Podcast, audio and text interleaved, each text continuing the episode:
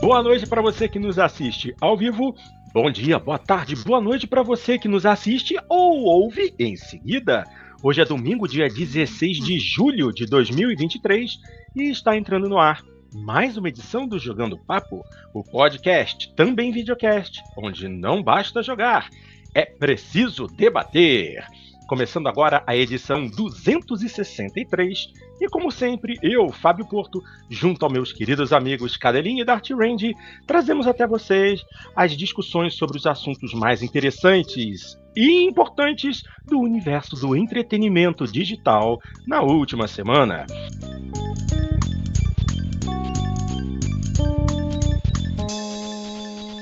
Bastante coisa pra gente comentar. Finalmente, semana passada foi meio fraquinha, mas hoje temos muita coisa. Antes mesmo de começar a ler aqui as notícias, que tem muito aqui, vamos agradecer a Deus pelo fim da novela. Finalmente, a compra da Activision Blizzard pela Microsoft vai poder acontecer. Nós tivemos a revelação essa semana de que a juíza lá, a juíza Corley, é, permitiu, é, ela simplesmente é, disse que a, a, decisão, a decisão dela era contra o pedido da, da gracinha da FTC, né? A FTC tentou um recurso, mas esse recurso também foi negado. Então, finalmente o negócio poderá acontecer. Ainda continuamos esperando para saber o que irá ocorrer com a questão da CMA na Inglaterra, né? Mas aparentemente está tudo se encaminhando. A, a, notícia mais interessante no final dessa questão toda foi que é, na tarde de ontem uh, a, o. Ih, caramba! O tio Phil, Phil Spencer, publicou um tweet, obviamente no Twitter, dizendo que a Sony havia entrado em contato para finalmente tentar realizar algum acordo para a manutenção de Call of Duty nas plataformas PlayStation. Ou seja, depois de todo esse imbróglio, meses perdidos, tempo perdido dentro, é, dentro de um. É, é, dentro de uma. Oh, meu Deus! Onde é que você trabalha, Cadeirinho? Dentro de um. Tribunal? Isso! A palavra fugiu da minha, gente, da minha cabeça, gente. Uma palavra complicada. É, pouco é, usada. É, pouco, pouco usada, pouco usada. É, que às vezes a palavra simplesmente some da minha cabeça. Coisa de velho, sabe? Mas então depois de semanas é, de discussões ininterruptas em tribunal, dentro de um tribunal, tudo o que aconteceu, e aí, no fim das contas, a Sony vai lá, ah, vamos fazer um acordo, vamos tentar um acordo com a Microsoft para continuar o fornecimento de Call of Duty. Honestamente, se eu fosse o Satya Nadella, eu chegava e falava: não, quem manda no Xbox sou eu e não a equipe Xbox. Vocês estão proibidos de ter Call of Duty. Só de sacanagem. Depois de tudo isso, eu, eu ia negar. Eu ia negar um acordo com a, com a Sony, só para só deixar todo mundo puto. Ok, chega.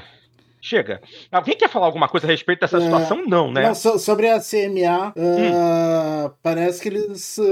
Assim que saiu a decisão, a CMA já disse que ia buscar um acordo com a Microsoft. Daí, não se sabe se o acordo vai sair até o dia, até o dia 18, que é a data limite para sair o, a compra, né? Mas uh, o que tudo indica, parece que eles adiaram até o fim do mês para fazer o acordo e tal, lá com a CMA. Mas, em último, mas parece que o que vai acontecer é que a parte de nuvem da Microsoft lá no Reino Unido ela vai passar para outra empresa.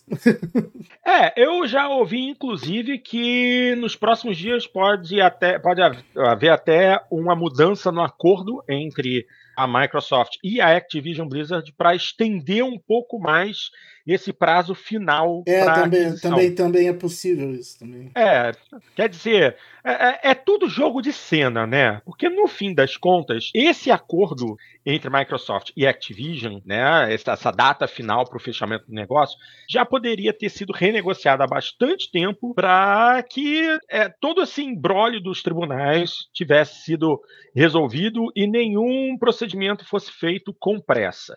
Mas, mas como é, todo mundo. Ah, mas é fala. que tanto a Microsoft quanto a Activision tinham pressa, né? Eles queriam justamente para ter uma forma de impressionar uh, esse prazo, né? É, mas novamente, mas novamente, jogo de cena. Tudo bem, tudo bem.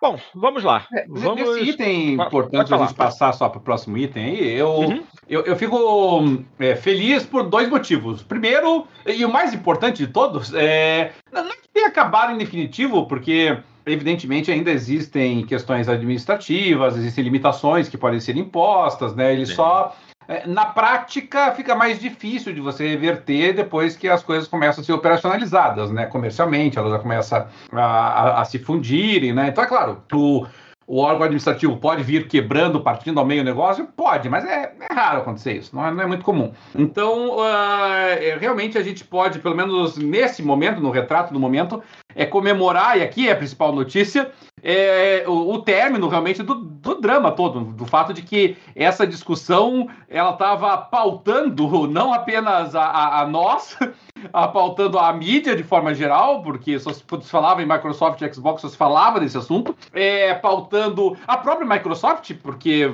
venhamos e convenhamos, né, a Microsoft andou tão focada e com as energias tão absorvidas, e ela própria muito absorta nessa questão toda, que na real tivemos ali aquela uma boa apresentação da Microsoft lá algum tempo atrás, mas em grande parte a Microsoft estava meio dava uma sensação de, de paralisia em, virtude disso que estava acontecendo.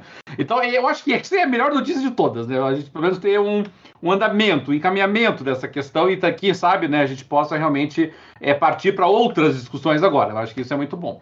E, e, é claro, na condição de assinante do Game Pass, é claro que qualquer perspectiva que haja de mais jogos e mais jogos de qualidade vindo para o serviço de assinatura é, pelo mesmo preço, quer dizer, não sem alteração, pelo menos no futuro próximo aí de, de valores, então é claro que é só benefício para quem já tem o serviço, não é? é eu ainda estou preocupado, Porto, mas isso são cenas do próximo capítulo, né? Eu, eu estou preocupado com relação a esses acordos que estão sendo mencionados aí, sabe? Porque a, a impressão que eu tenho, na verdade, é, e eu não vejo a Microsoft fazendo aquilo que você sugeriu antes, porque é, eu tenho a nítida sensação, realmente, de que a Microsoft, ela, ela não quer, ela mesma não quer, é, honrar com pelo menos o Call of Duty, talvez com, com outro blockbuster aí, é, é, ela particularmente ela não tem tanto interesse em honrar aquele compromisso de colocar eles no Game Pass, Day One, etc, sabe? Eu, eu tenho esse, essa sensação, posso morder minha língua e morderei com prazer nesse caso,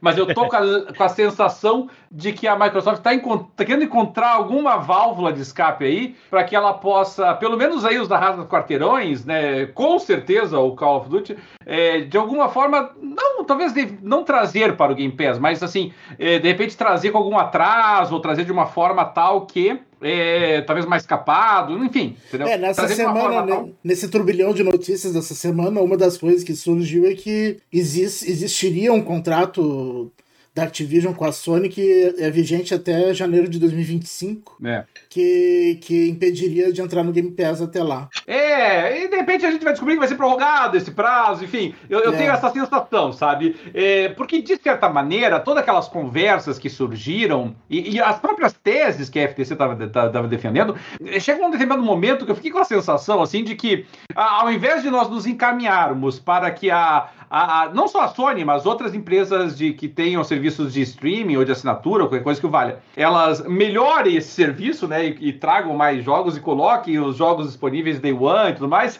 a impressão que eu tinha é de que eles estavam querendo que a Microsoft, na verdade, deliberadamente é, é, piorasse o seu próprio serviço, né, para que o para que daí esses jogos não, não entrassem, né, ou não, não fossem potencializados dentro do Game Pass. É, ficou essa, essa sensação em determinado momento para mim, tá? Reitero, posso morder minha língua, o que farei realmente com muita felicidade nesse caso, se eu estiver enganado. Mas é, realmente eu tô, tô com essa sensação, sabe? De que. É, e, e, ficou, sabe, em um determinado momento, sim, ficou. O tempo todo Call of Duty, parece que, sabe, o troço é, é, era um buraco negro tão grande que às vezes até se perdia de vista o fato de que nós estamos falando da aquisição de mais de uma dezena de estúdios.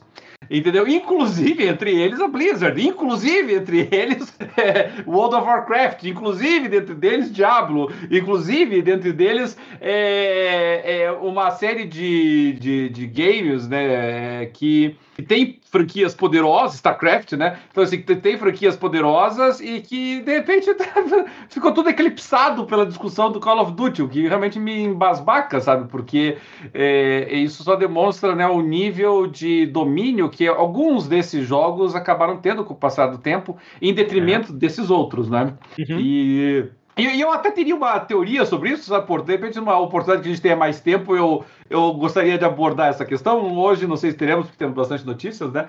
Mas, enfim, por hora, é só comemoração em mais de um aspecto. É isso aí, muito bom. Ok, chega de falar de aquisição por enquanto. Vamos para notícias mais oh, fresquinhas. Diga. O Júlio César colocou aqui no chat que notícias de última hora, live igual de descontinuado, agora será Game PS Core. Eu dei uma procurada aqui, não achei essa notícia, se desse pra buscar o um link. Ai, Jesus Cristo! Game Pass Core. Hum, é, no não, Google não, não, achou nada disso, não sei. É. Gente, alguém repassa o link então. Júlio, Júlio César, bota, vê se você consegue jogar o link no, no chat pra gente tentar encontrar, porque no momento é, não. que eu acho que o YouTube bloqueia links, mas em todo caso. Tenta... Ai, que saco! É, é. gente. Bom, é, vamos dar um tempo enquanto a gente tenta localizar alguma coisa. Vamos às notícias. Começando por essa daqui: PlayStation gasta mais de 2 bilhões em pesquisa e desenvolvimento de jogos. Uh, bastante dinheirinho. Vamos lá, a notícia é lá do PlayStation Lifestyle, tradução automática. Pode ter um erro ou outro, mas vamos ver. O grupo Sony deve investir mais de 2 bilhões em pesquisa e desenvolvimento de jogos, com foco especial nos jogos de serviço ao vivo do PlayStation Live Services, claro.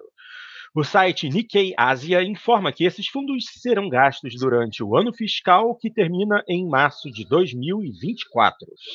O investimento de 300 bilhões de ienes do PlayStation responde por 40% dos gastos totais com pesquisa e desenvolvimento da Sony, superando seus gastos nos segmentos de eletrônicos e semicondutores. O Nikkei relata que, desde 2020, a Sony dobrou seu investimento em pesquisa e desenvolvimento de jogos, já que agora jogos são um pilar importante em seus negócios. O aumento do impulso para serviços ao vivo e assinaturas ocorre quando a Sony procura maneiras de aumentar as receitas do PlayStation. A empresa tradicionalmente dependia de vendas de hardware, mas agora quer olhar para outros geradores de receita, como o lançamento de jogos de serviços ao vivo que permitem aos jogadores comprar conteúdo adicional. A Sony acredita que o mercado de jogos com adições contínuas de conteúdo deve chegar a 19 bilhões de dólares até 2026. A Sony sempre afirmou que comprou a Bungie para fortalecer o desenvolvimento de jogos de serviço ao vivo, apesar de muitos verem isso como uma resposta à aquisição da Activision Blizzard pela Microsoft. A Nikkei acrescenta ainda que mais de 50% dos gastos com desenvolvimento de jogos da Sony no ano fiscal que termina em março de 2024 serão em jogos de serviço ao vivo para PlayStation 5, até 2026, a Sony espera aumentar esse gasto para 60%. Bom, é realmente uma certa mudança de paradigma para a Sony, que sempre foi muito focada no café com leite, né? No pão com manteiga. Desenvolver um jogo, vende esse jogo, vende um DLCzinho, é, e acabou. Agora realmente está pensando em serviço de jogos ao vivo, né? Live services, ou seja, Vamos fazer um jogo básico, simples, que as pessoas vão se viciar e vamos encher esse jogo de microtransações. Vamos fazer dinheiro vendendo roupinhas, vendendo dancinhas, e é, é, o que eles querem, é, é, o que eu entendo que eles pretendem fazer. Eles vão seguir, eles querem que os seus jogos sigam o modelo Fortnite de você tem um jogo básico e depois você enche ele de gastos extras e atualizações contínuas. É isso que, é isso que eu entendi. Eu tô, eu tô certo ou tô errado? Fala para mim, Cadelinho. Porto, a, a gente sempre disse aqui que vender é, jogos como serviço é o sonho de quase todas as empresas, né? Porque é o que te dá renda contínua, é o que te permite alguma previsibilidade, te dá fluxo de caixa, te dá mais liquidez. Toda empresa gostaria de, de, de fazer isso. A Microsoft é, procurou fazer isso, não através dos jogos, ela procurou fazer isso através de, de um serviço em si, que foi o Game Pass. Então, Game essa Pass. foi a Foi o formato. É, outras empresas, como você mencionou, adotam essa sistemática de, de DLCs, outras de expansões, outras de conteúdo cosméticos. Então o pessoal tenta vender serviço de alguma forma. E em uma defesa muito forte, é, tanto da Sony quanto da Nintendo, inclusive, nem a Sony nem a Nintendo eh, tinham adotado qualquer tipo de monetização desse tipo nos seus jogos. Não estou dizendo que não, não havia um ou outro, mas, mas como regra, não. É, os jogos da, da Sony não, não, se caracterizam em nada por conteúdo adicional, né? Por conteúdo extra. A Sony lança bem Sim. pouco, inclusive, conteúdo extra opcional para os jogos dela, muito pouquinho mesmo. E, e, a Nintendo também, muito pouco, né? A Nintendo tem alguns jogos ali, Mario Kart e tal, que tem alguns conteúdos adicionais, é, mas, mas também não é uma característica central, né? Você não vê ali trocentos DLCs cosméticos para Zelda, então até poderia é. fazer, até me surpreende que a, que a Nintendo não faça, mas, mas de qualquer maneira não fazem, ou não faziam, né? Que a Sony tenha concluído o óbvio é, é impressionante, né? É, mas que, que a, deve existir, e aí infelizmente nós não sabemos, de alguma razão para que ela não tenha explorado essa estratégia até hoje, não há dúvida nenhuma. Agora, seja como, como for, é, porque a Sony tem tentado romper isso, que ela tem procurado de alguma forma pensar em alternativas de entrar nesse mercado, isso também é evidente. E, e essa notícia não deixa de ser um corolário da notícia anterior também, né, Porto? Porque, inclusive, é. surgiram várias notícias essa semana, não só dessa, né, de quanto ela gasta em pesquisa, mas de quanto ela está disposta ou projetando investir em jogos novos. É, eu, eu não tenho dúvida, mas assim, nenhuma dúvida, mas nenhuma dúvida de que a gente vai, vai ouvir a Sony adquirindo mais estúdios logo, logo. Eu arrisco dizer que até o final desse ano alguma notícia dessa natureza deve surgir, não sei o É, se surgiu o boato sei... que estaria comprando a Square, né? É, é, não sei se vai ser bombástica do nível de uma Square. Ou, ou, ou a Take-Two, ser... Take-Two eu acho difícil. Mas... É, essa é mais difícil. Mas, enfim, então tudo isso é reflexo dessas decisões, né? Porque você tem que se reposicionar, você tem que montar uma nova estratégia. E eu acho que é isso que a Sony está pensando em fazer agora, e faz parte, né? A dinâmica é essa mesmo. É isso aí. Bom, vamos ver o que, que vem aí dessa história, porque é uma mudança de paradigma para a Sony depois dessa derrota que ela teve, né? Vamos colocar aí derrota entre aspas.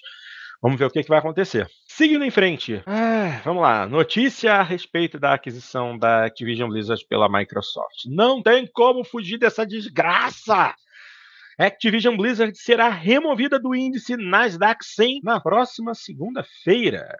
A Nasdaq entrou em, com, entrou em contato com a imprensa anunciando que o Trade Desk se juntará ao Nasdaq 100 Index e substituirá a Activision Blizzard, que será removida do índice Nasdaq 100 ESG. Isso ocorrerá antes da abertura do mercado na próxima segunda-feira, ou amanhã, 17 de julho. A remoção da Activision Blizzard do índice Nasdaq 100 pode sugerir que a Microsoft está se preparando para fechar a aquisição da editora de jogos. Uh, no início da semana, a Microsoft venceu a audiência contra a FTC, já que a juíza Jacqueline Scott Corley negou a liminar que a FTC buscava. No entanto, a FTC recorreu da decisão. Agora que a FTC entrou com seu recurso, ela precisa que o Tribunal de Apelações do, no, do Nono Circuito emita uma suspensão de emergência. A gente já sabe que isso não aconteceu. O Tribunal de Apelações do Nono Circuito negou o apelo feito pela FTC. O vice-presidente e, pre, e presidente. Ué? O vice-presidente e presidente. Ah, meu Deus do céu. Ah, tá. O presidente da Microsoft. Deixa eu ver a tradução. Tá. O vice-presidente da Microsoft, Brad Smith, declarou no recurso. A decisão do Tribunal Distrital deixa claro que esta aquisição é boa tanto para a concorrência quanto para os consumidores. E nos oporemos a novos esforços para atrasar a capacidade de seguir em frente. Se a Microsoft fechar o negócio, uh, seria apesar da Autoridade de Concorrência de Mercados do Reino Unido ter bloqueado o mesmo em abril. A Microsoft e a Activision recorreram da decisão, já que audiências estavam marcadas para começar em 24 de julho. No entanto, CMA e Microsoft decidiram interromper o litígio para tentar chegar a um novo acordo. Então, já temos aí que, com a retirada da Activision Blizzard do índice Nasdaq 100, é, o caminho está aberto para a aquisição. Graças a Deus. Ah, precisamos discutir isso ou podemos ir em frente? Porque isso foi apenas uma conclusão a que se chegou. Tiramos a Activision do índice Nasdaq, que é o índice, é, é, que é o, o índice de tecnologia, né, o mercado de tecnologia dos Estados Unidos. Então, tá tudo certo para que ela seja comprada e ela vai ganhar, de repente, vai ganhar um novo nome. Vamos ver. Podemos seguir em frente, senhores? Lembrando que na, naquele prazo inicial, né, da, da, que pelo menos o contrato inicial entre a, a Activision e a, e a Microsoft previa para concluir o negócio é, é terça-feira. Então, é, terça-feira as coisas estão se encaminhando dessa forma. É, é, de, é, efetivamente depois de amanhã. Isso tem que acontecer o quanto antes. Bom, sigamos em frente. Uh, ah, essa daqui agora é uma notícia um pouco chata para nós que estamos, é, que somos jogadores de Xbox há muito tempo, né? Larry Herb, o Major Nelson, executivo da Xbox, deixa a empresa. Hirb, que atuou como diretor de programação do Xbox, anunciou sua saída após 22 anos de Xbox. É, tem gente que é, não ia muito com a cara dele, mas durante muito tempo ele foi a face do Xbox, né? Em especial na época do Xbox 360. Mas vamos lá, vamos dar uma lidinha aqui. O executivo do Xbox, Larry Herb, anunciou sua saída da empresa. Herb, que era mais conhecido na comunidade do Xbox como Major Nelson, fez parte da equipe do Xbox na Microsoft por 22 anos, atuando como diretor de programação. Herb anunciou sua saída em um post recente no Twitter, onde confirmou que decidiu, abre aspas, trabalhar no próximo capítulo de sua carreira, fecha aspas. Agora vamos dar uma lidinha aqui no que ele escreveu. Depois de 20 anos incríveis, decidi dar um passo atrás e trabalhar no próximo capítulo da minha carreira. Ao pensar em tudo que fizemos juntos, quero agradecer aos milhões de jogadores em todo o mundo que me incluíram em suas vidas. Além disso, agradeço aos membros da equipe Xbox por confiarem em mim para ter um diálogo direto com nossos clientes. O futuro é brilhante para o Xbox e, como jogador, estou animado para ver esta evolução. Fecha aspas. Embora Herb não tenha oferecido detalhes sobre onde trabalhará a seguir, ele aludiu ao próximo passo em sua carreira num outro tweet após anunciar sua saída do Xbox, dizendo: Obrigado por se juntar a mim em sua jornada. Ela ainda não acabou, então não vá embora. Temos muito mais a fazer. É isso aí. Quer dizer, quem acompanha a Major Nelson é, no Twitter, não deixe de acompanhá-lo, porque ele vai estar postando novidades em breve. Mas, poxa, é, ele foi durante muito tempo o rosto do Xbox, né? É, todos, toda semana tinha é, ele publicava vídeos no final de semana falando o que que vinha, quais seriam os lançamentos, comentando a respeito de dicas de jogos, dizendo quais são quais eram as ofertas. Ele foi a cara da Xbox durante muito tempo. É, mais recentemente, né? Se a gente for parar para ver, realmente Phil Spencer se tornou a face do Xbox. A gente está vendo hoje muito também a Sarah Bond aparecendo muito. Muita gente tem falado super bem a respeito dos posicionamentos dela, das exposições dela na mídia, e inclusive quando ela aparece nos, nos eventos da Microsoft, ela é muito bem quista também pelo público, pelo que eu tenho acompanhado. E pouco tenho visto o Major Nelson. Então, vamos torcer para que é, o futuro dele também seja muito bom, né? Vamos ver aonde é que ele vai se meter, o que, que ele vai se meter a fazer. Certamente ele não vai largar o mercado de games. Uma pena, é, né? O que, que, vocês acham? É, desde, desde que houve a mudança do 360 para o Xbox One, ele vem gradativamente sumindo, assim, o Major Nelson. Ele era muito presente no, na época do 360. Muito. Uh, ele tinha um blog lá que todo mundo acompanhava todos os dias para ver as novidades do, do Xbox. Ele, ele, publicava lá os jogos novos que estão saindo. Os, uh, na época tinha Xbox Live Arcade, né? Eles são os Live Arcade, coisa assim. Ele tinha um podcast também que eu até É, o podcast dele, podcast dele era excelente. Eu, assisti, eu ouvi muita coisa ouvi, do podcast dele. Eu ouvi é, mas eu, eu, eu, acho que o, o, modelo de comunicação que ele representou, e que de certa maneira ele capitaneou, ele ficou defasado. O problema foi esse. É, é, o próprio podcast dele, se a gente parar pensar, o podcast dele tinha um modelo muito antiquado, porque ele era basicamente um monólogo, né? Era só ele falando e falando e falando e falando, falando e colocando algumas musiquinhas e tal, mas era tipo aqueles programas de rádio antigo, assim, né? Com aquele host ali falando, falando sozinho. Uhum. É, e... quase, sempre, quase, sempre, tinha algum entrevistado, assim, alguém que ele entrevistava. É, mas assim, não, não, não era uma, essa, esse formato que nós temos hoje em dia dos podcasts, com mesas redondas, discussões, que de certa certa maneira é o nosso, né? É, ele nunca entrou para esse formato assim. E, e, mesmo assim, vamos pensar assim, blogs, né? Muita gente. Se perguntar para minha filha o que é um blog, eu não, eu não, tenho certeza se ela sabe o que é um blog. Não sei se ela vai entender do que eu tô falando. Mas é ela um, sabe é um... quem é, quem é blogueirinha. É, é, ela pode entender a expressão, mas não sei se ela sabe o que é um blog. Sabe? Para eles, blog virou quase que sinônimo assim de, de, de TikTok, de, de Twitch, de YouTube, né, um blog escrito no qual a pessoa escreve né, a, a notícias, opinião, esse troço aí completamente defasado, assim, né? E, e, mesmo aqueles, aqueles canais oficiais de comunicação que, de certa maneira, no 360 foram importantes, principalmente na segunda metade do, do 360, né? Em que uhum. nós, nós tivemos o desenvolvimento da, da live, da, da interface, do, do Xbox 360, e aí você tinha lá os vídeos produzidos, e aí ele tava lá também. Era o Inside Xbox, né? Isso, é, exatamente. Então, esse, até esse formato perdeu, né? Ele, ele foi atropelado pelas pelos youtubers e, pelas, e, e, pelo Reddit, e pelo Twitter, e pelo. É, é, mais que. Enfim, todos os canais, que, eu, que seja Twitch, que seja YouTube, que seja TikTok, pouco importa. Todos esses canais de comunicação acabaram tomando lugar. Então eu achei que ele ficou muito vinculado a essa coisa meio do, do passado, assim, né? E embora eu achasse muito útil, realmente, ele trazia informações importantes, é, eu, eu sempre achei ele um cara menos menos simpático é, do que ele achava que era, sabe? Eu acho que ele era mais descolado do que a impressão que ele me passava.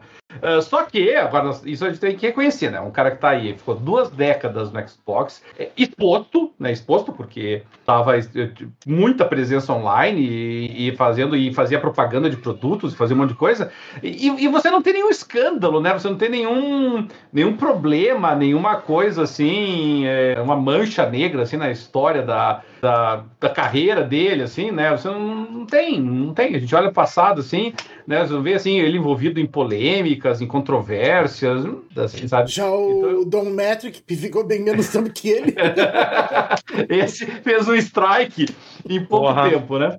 É. Então, eu, eu acho legal, assim, sabe, que ele tenha sido capaz disso. Agora, vamos lá, né? 20 anos, é 20 anos, é praticamente no mesmo cargo, na mesma atividade, realmente precisava dar uma oxigenada, assim. E o, o, o Larry, ele tem uma, uma carreira de sucesso muito grande, assim, né? Histórico, anterior, trabalhando em grandes empresas, assim, é, é o tipo de cara assim que você sabe que ele vai conseguir se reposicionar no mercado muito tranquilamente, né?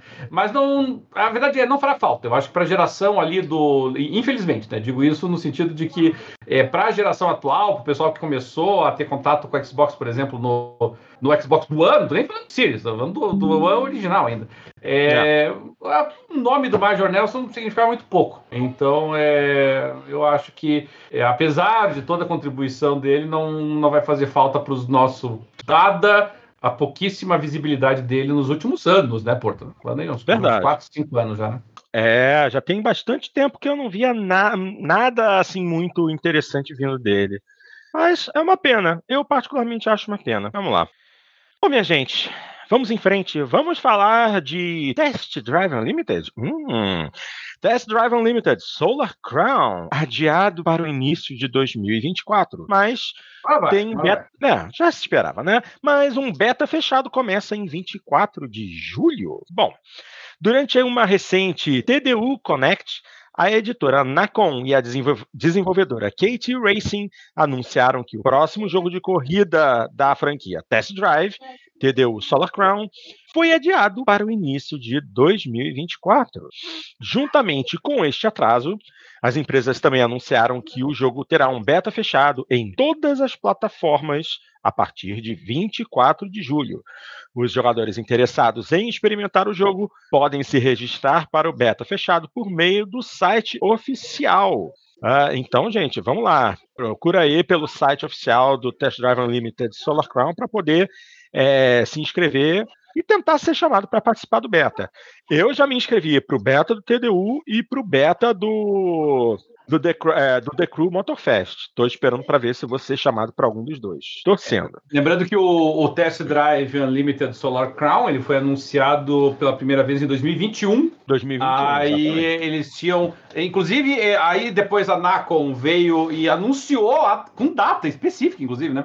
Eles tinham anunciado que ia ser lançado em setembro de 2022, não, não lembro o dia. Aí ele foi adiado, aí tinha sido adiado para esse ano, agora para 2024. Então tá, tá difícil sair o troço, né? Mas pelo menos vai ter o beta fechado, então já é alguma coisa. E, é. e aí o lançamento realmente previsto para 2024. Na verdade, seja dita, Porto, eu, eu conheço muito pouco desse jogo aí, eu não sei se você tem mais informações a respeito dele, porque eu lembro só do, do daquele trailer que eles apresentaram, né? Que era um trailer assim, muito Bom, CG ali. Eu não sei do que, que se trata rigorosamente o jogo. Bom, ele vai seguir exatamente os mesmos moldes de TDU, dos TDUs originais, né? TDU 1 e TDU 2. Só que agora acontecendo na ilha de Hong Kong, né? São mais de 600 quilômetros de estrada a serem percorridos. Eu fico na dúvida se é, nós teremos acesso a algum outro lugar, porque, se eu me lembro bem, originalmente Test Drive Unlimited 2 ofereceu apenas, comentou-se apenas que aconteceria na ilha de Ibiza. Só que quem começou a jogar o jogo no meio do caminho descobriu que a ilha de Oahu, no Havaí, também tinha retornado, o que não havia sido originalmente anunciado pela desenvolvedora, pela Eden Games. Então, não dá para saber se haverá algum extra. Mas essa TDU Connect que aconteceu na semana passada mostrou muito da jogabilidade, é, mostrou algumas das funções do jogo, tudo muito parecido com os TDUs originais.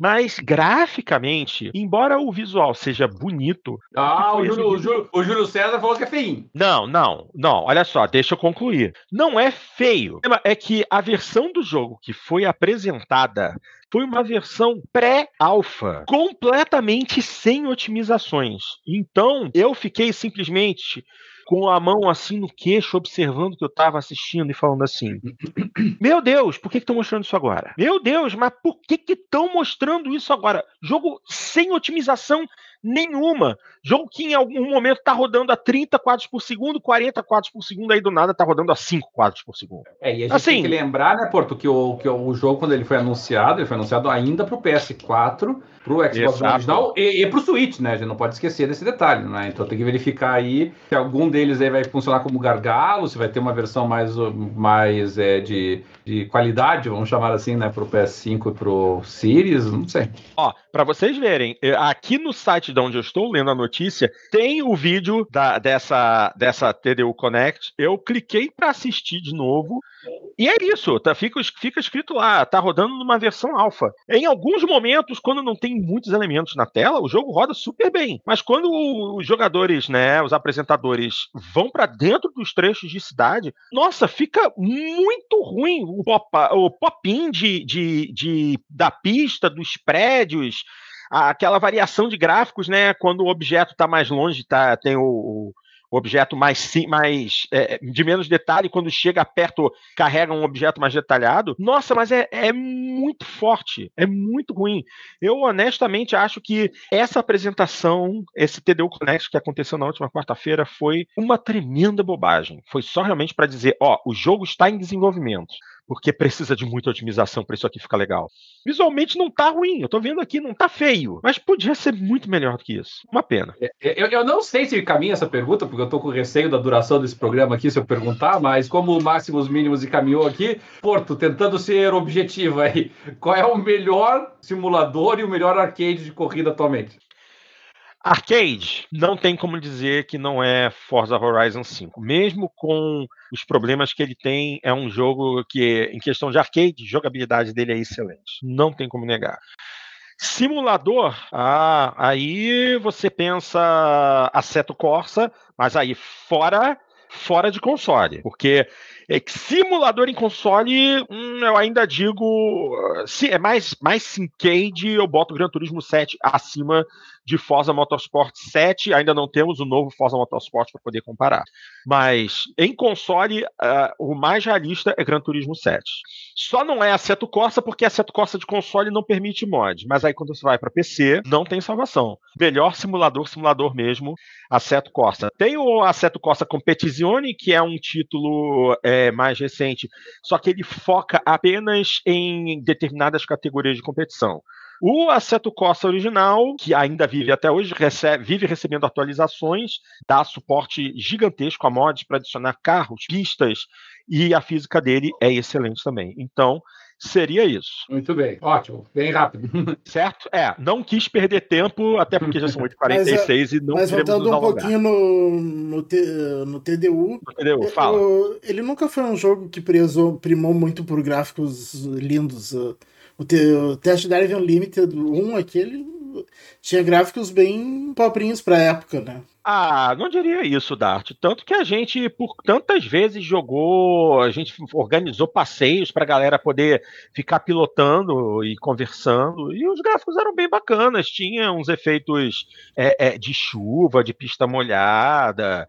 É, você, ah, tinha é, o, o, de noite. É, algumas coisas eram legais, mas o, o, cenário em si era bem feinho, né? O cenário era, eu, era pobre. Não. Quando ele saiu, eu achava ele bem legal, até porque ele tinha. É, era mundo aberto, eu gostava disso. É que ele acabou sendo atropelado, de certa maneira, mas isso foi alguns anos depois. Quando a gente olha para trás aqui, né? É diferente, né? Na época, o que tinha era o Test Drive Unlimited. Aí, é. alguns anos depois, saiu o Burnout Paradise. Aí sim, o Burnout Paradise sobrava em cima do Test Drive Unlimited. Mas vai fazer é. dois anos depois. E é, e é um mapa sim, bem menor, sim. né? Do que o TCU. É, então, a questão, a questão toda do TDU, eu acho que o que mais marcou mesmo no TDU foi a questão de você ter um mapa basicamente em tamanho real da ilha para você circular. E é difícil você encontrar um jogo, um jogo de corrida em mundo aberto com um mapa realmente massivo e bem detalhado. Isso é complicado de fazer. Hoje a gente tem o The Crew 2, né, que é uma versão reduzida do mapa dos Estados Unidos, que ele é o que os americanos, os americanos chamam de mixed bag, né? Você tem determinados lugares do mapa que são absolutamente maravilhosos, super detalhados, mas aí quando você está cruzando as partes mais desertas dos Estados Unidos, indo da costa leste para a costa oeste, você tem muito lugar que tem um visual muito simplificado e tal para encher linguiça, né? Porque você tem um mapa de não sei quantos mil quilômetros. Não, não chega a isso, eu sei que não, mas comparado com um mapa de Forza, que você cruza o mapa inteiro em dois minutos num, num carro, num carro que atinja 400 por hora, em dois minutos você vai de um lado ao outro do mapa de, de, de Forza Horizon. Enquanto isso, você precisa de meia hora para atravessar os Estados Unidos no The Crew. E era mais ou menos isso também que a gente perdia no, nos TDU 1 e 2, né? O, a gente vai ter agora também o TDU, TDU o The Crew Motorfest, que vai reproduzir a Ilha de Oahu, originalmente do Test Drive Unlimited. Vamos ver se vai ser realmente em, em escala massiva, o que eu acredito que seja. Eu acredito no trabalho da Ivory Tower. Mas aí a gente parte para um TDU com o mapa inteiro de Hong Kong. Vamos aguardar para ver. Mas novamente, Assim, parece que vai ser legal esse TDU Solar Crown, mas ele ainda precisa de muita otimização para realmente atrair minha atenção. O que eu vi dessa TDU Connect ainda me deixou com uma pulga atrás da orelha, tá bom? Ainda bem que adiaram, né? ainda bem que adiaram, ainda bem que adiaram. Aliás, estão perdendo muito tempo, né? Porque esse jogo já está em desenvolvimento desde 2021, né? Como o Cadeirinha informou. Então, estão perdendo tempo. Vamos ver o que, que vai acontecer Ó, aí. O, Saicon diz que melhor simulador é Asphalt 8 versão Android. Ai. Vamos em frente. Vamos, falar, vamos falar de uh, Star Citizen. Nossa, quando é que esse jogo sai afinal, hein? Só que antes disso, temos aqui a notícia. O Cloud Imperium Group, desenvolvedor de Star Citizen, adquire o estúdio Turbulent de Montreal. Hum, notícia lá da Eurogamer. Vamos dar uma olhadinha. O Cloud Imperium Group, desenvolvedor de Star Citizen, adquiriu recentemente o estúdio Turbulent, com sede em Montreal. Ambas as empresas colaboram juntas em Star Citizen desde 2012. Ai, a aquisição significa que a Cloud Imperium agora tem mais de 1.100 pessoas em todo o mundo trabalhando em seus projetos ambiciosos, incluindo as cidades de Austin, Frankfurt, Los Angeles, Manchester e Montreal. E todos os 189 funcionários da Turbulent permanecerão no seu local atual de trabalho, que é em Montreal. Uh, então temos aqui o CEO e fundador da Cloud Imperium, o Chris Roberts, dando boas-vindas entusiásticas à Turbulent em sua família de estúdios, como parte integrante do desenvolvimento de Star Citizen. Abrindo aspas para ele. Fundamentalmente, reconhecemos os valores e paixões culturais compartilhados entre nossas duas empresas, que ajudam a criar uma sinergia natural e um pipeline de desenvolvimento para nossos projetos conjuntos na última década. Aí também temos palavras de Benoit Bossejot. Caraca, não é possível. Bossejot, cofundador da Turbulent, que diz. Depois de mais de uma década de sucesso compartilhado, era natural que o próximo passo fosse unir forças. Ai, ai. A indústria de jogos e tecnologia de Montreal e Quebec se beneficia dessa transação, que serve para reafirmar a profundidade do talento encontrado aqui e nos beneficiaremos da experiência de uma enorme rede global de talentos da Cloud Imperium Games, enquanto nossa equipe de estúdio agora poderá, é, agora poderá trabalhar em projetos de âmbito internacional. Fecha aspas aí para o Benoit. Star Citizen já levantou mais de meio bilhão de dólares em financiamento de patrocinadores. Como, como resumindo recentemente para nós, seu desenvolvimento extremamente longo está bem documentado, com o jogo ainda em alfa, mais de uma década depois do início da produção. Ainda está em alfa depois de 10 anos? Cruz incrédulo! E embora tenha atraído algum financiamento privado na época, a maior parte veio por meio de crowdfunding, começando com um Kickstarter de 2 milhões de dólares em 2012 e crescendo a partir daí. A Cloud Imperium Games foi forçada a se desculpar com os jogadores de Star Citizen no início desse ano, quando o lançamento de uma nova atualização atraiu jogadores suficientes de volta ao jogo para que problemas de login e servidores se tornassem um grande problema para o desenvolvedor. A mais recente atualização de março avança ao ideal do jogo de persistência total, com a adição da tecnologia Persistent Entity Streaming, agora implementada no Alpha 3.18. Isso significa que objetos podem ser rastreados dinamicamente quando movidos pelos jogadores. É, assim, persistência total, né? Então, imagina um jogo grande como é, se imagina Star Citizen, o jogador poder fazer alterações que ficam válidas é, eternamente nos servidores, é, precisa realmente que, é, que essa parte de streaming do jogo seja muito forte. Vamos, vamos ver no que vai dar. Não, vai, não, vai, não, vai, dar em nada como não deu em nada nos últimos 10 anos. Então, mas essa questão, eu tô, eu tô assustado. Eu, tá, eu li isso aqui, eu não sabia que o jogo ainda hoje ainda é considerado alfa. Eu achava que pelo menos já fosse eu, beta. Eu, eu, tô surpreendido, surpreendido, sou surpreso de que ele já tá em alfa. Nossa, mas olha não existia ainda. Meu é, Deus. O... Ah, fala, fala, Cadinho. Assim, primeiro, né, nós temos que, que botar na cabeça que essa notícia ela pode passar a impressão de que o, de que o troço está avançando.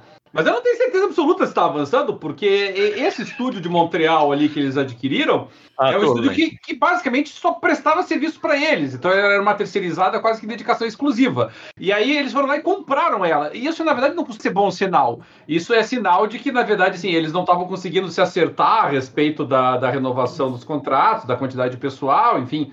E aí os caras simplesmente acharam que era melhor simplesmente comprar ela e acabar com a discussão do que ficar negociando. Mas não é um bom negócio, não é um bom sinal, a meu ver. E, e para mim, com todo o respeito e carinho que eu tenho pelo Chris Roberts, é, pela importância que jogos como o Commander tiveram na minha vida, mas, mas realmente é difícil, né? Você entender que Star Citizen não é essa todo campeonato um enorme, um enorme é, golpe, né? Não é um estelionato, não. É, você, já você já comentou a respeito disso.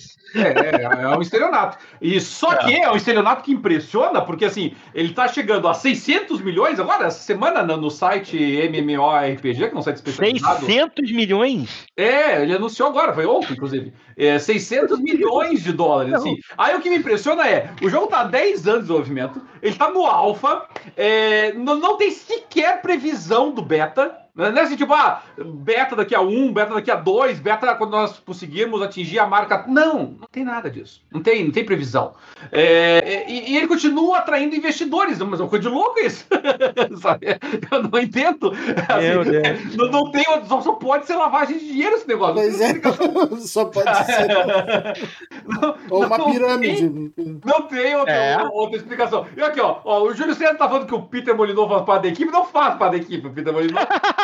e, e outro detalhe, tá? O Peter Molinov nunca foi caracterizado aqui para defender outro dos meus ídolos, nunca se caracterizou por ficar é, adiando projetos dele, entendeu? Ele costuma entregar. Pode não entregar daquela qualidade que a gente tá esperando, mas entrega. Agora, o o Chris Roberts não, não tá entregando. A real é essa, né? O jogo parece que ele, ele tá sempre criando alguma coisa nova para justificar que as que já existem não, não vão ser nunca finalizadas. E Mas continua um monte de gente comprando e pagando e investindo nesse negócio. Inclusive, não sei se você sabe, né? Eu já falei isso no nosso programa passado. O Star Citizen tá em acesso gratuito até amanhã. Né? Termina amanhã o acesso gratuito para ele. Ah, tá. E, e, caso contrário, ele tem. Eles vendem os pacotes ainda. Né? Você pode adquirir lá, acho que é 40 dólares ou 50 dólares, assim, não é não é preço full, né? Para pensar, não é um preço full, mas é 40, 50 dólares está pagando para ter acesso tá. ao jogo alfa. E, e, quem paga esses 40, 50 dólares no dia que, se um dia tiver um milagre o jogo sair de verdade,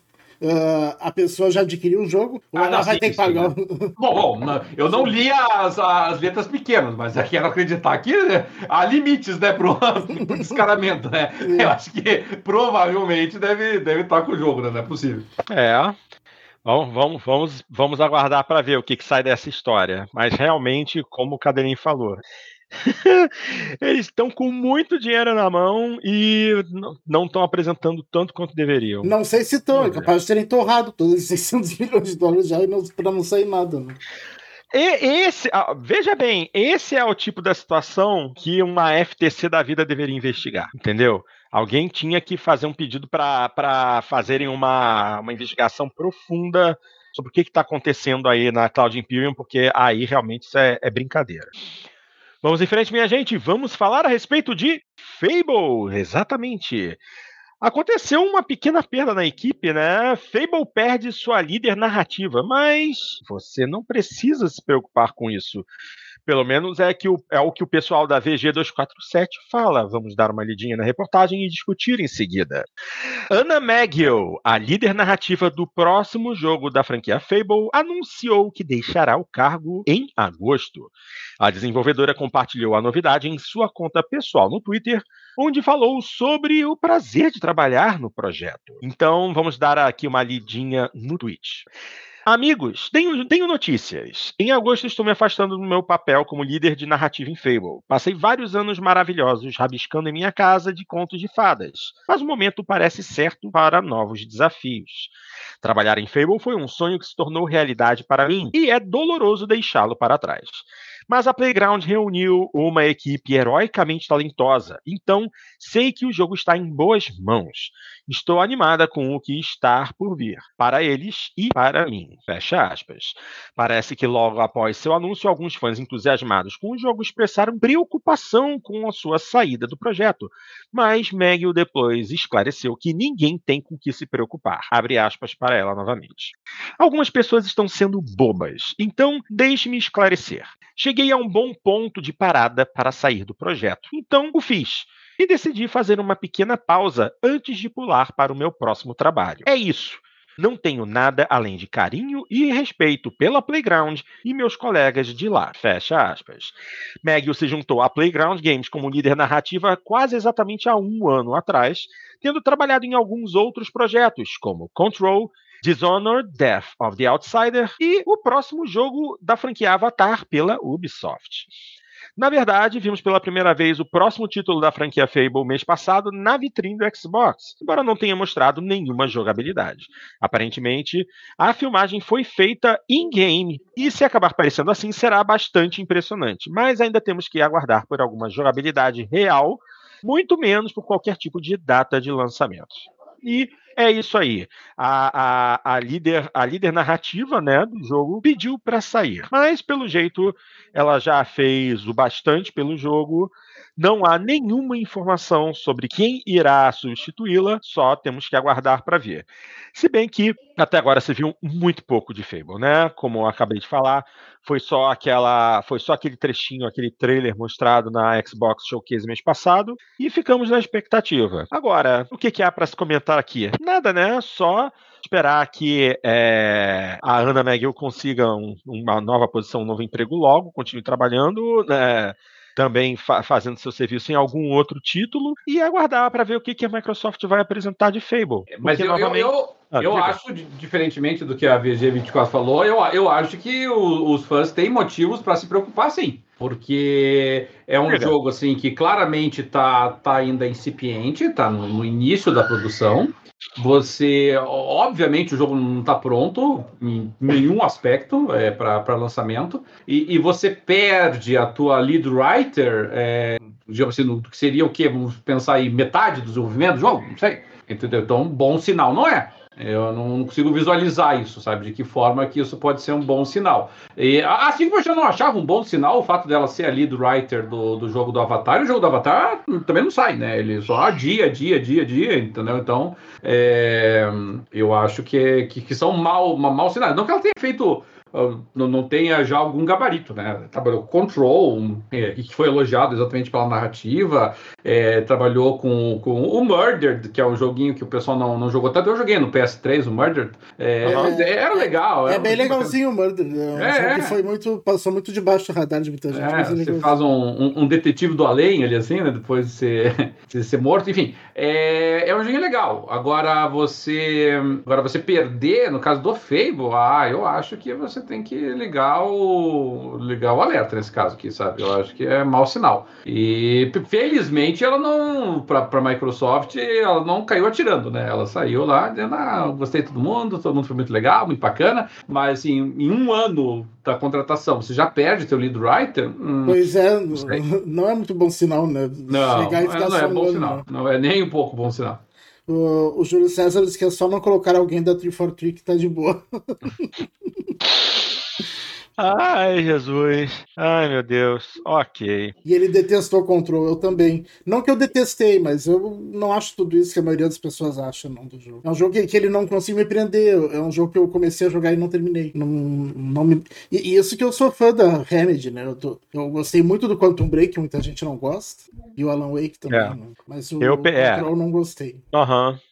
Então, eu também, eu também aproveitei que eu estava com uns, uns, uns, pontos né, do Microsoft Rewards e peguei sem pagar nada o Hellblade 1. Tô parado, porque cheguei já num quebra-cabeça que eu não consigo resolver. Vou ter que pegar alguma informação na internet para continuar jogando o jogo. Mas até agora, pelo que eu joguei, eu tô gostando.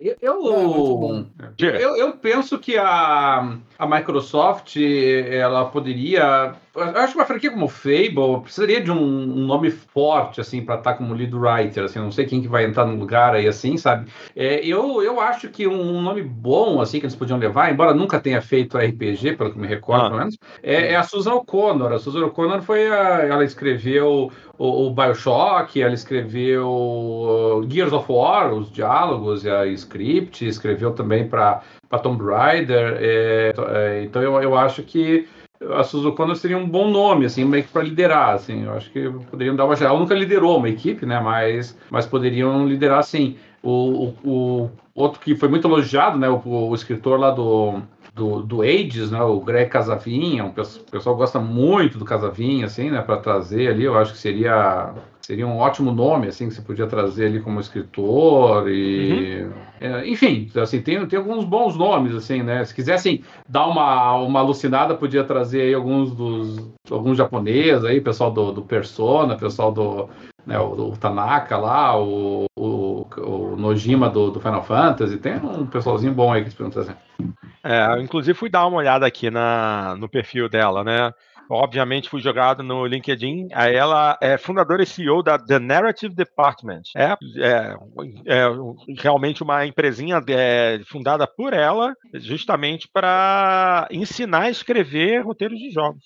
Oh, legal. Muito bem, vamos em frente. E essa aqui, eu já, a gente já falou a respeito disso na semana passada.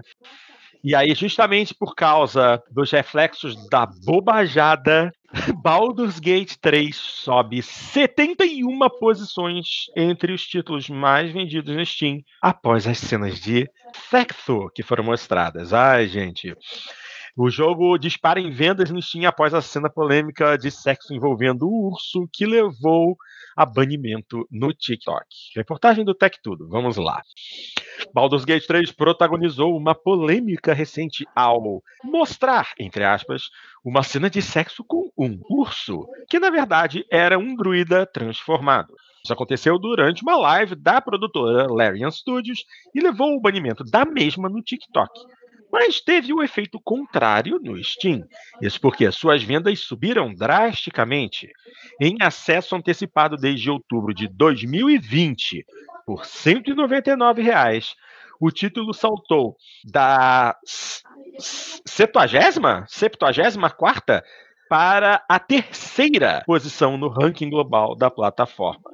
Vale lembrar que a versão completa de Baldur's Gate chega oficialmente para PC em 3 de agosto além de ficar disponível para PlayStation 5 a partir de 6 de setembro. Ainda não há previsão de lançamento para Xbox Series X e Xbox Series S. O aumento das vendas colocou o game abaixo apenas do recente sucesso indie que mistura mergulho e sushi, Dave the Diver, em primeiro lugar, e Battle Beat Remastered, versão remasterizada de um clássico FPS com gráficos simples e fácil de jogar o game de RPG da Larian Studios chegou a ultrapassar games de peso aclamados por público e crítica, como Elden Ring e Red Dead Redemption 2. É importante ressaltar que a lista considera apenas os jogos pagos, por isso deixa de fora outros títulos que são populares, mas gratuitos, como Counter-Strike Global Offense. O game baseado no RPG de mesa Dungeons and Dragons oferece grande liberdade no controle de seus personagens, e isso inclui opções de romance e cenas de sexo. Durante a transmissão da Larian Studios, os desenvolvedores exibiram o início de um encontro romântico entre os personagens Asterion e o druida Halsing. Por meio de uma série de escolhas de diálogo, é possível então convencer o druida a um encontro sexual transformado em urso. Durante o stream, a cena foi cortada com os dizeres Not safe for stream, ou seja, não seguro para transmitir. Mas ainda assim, o TikTok tirou a live do ar.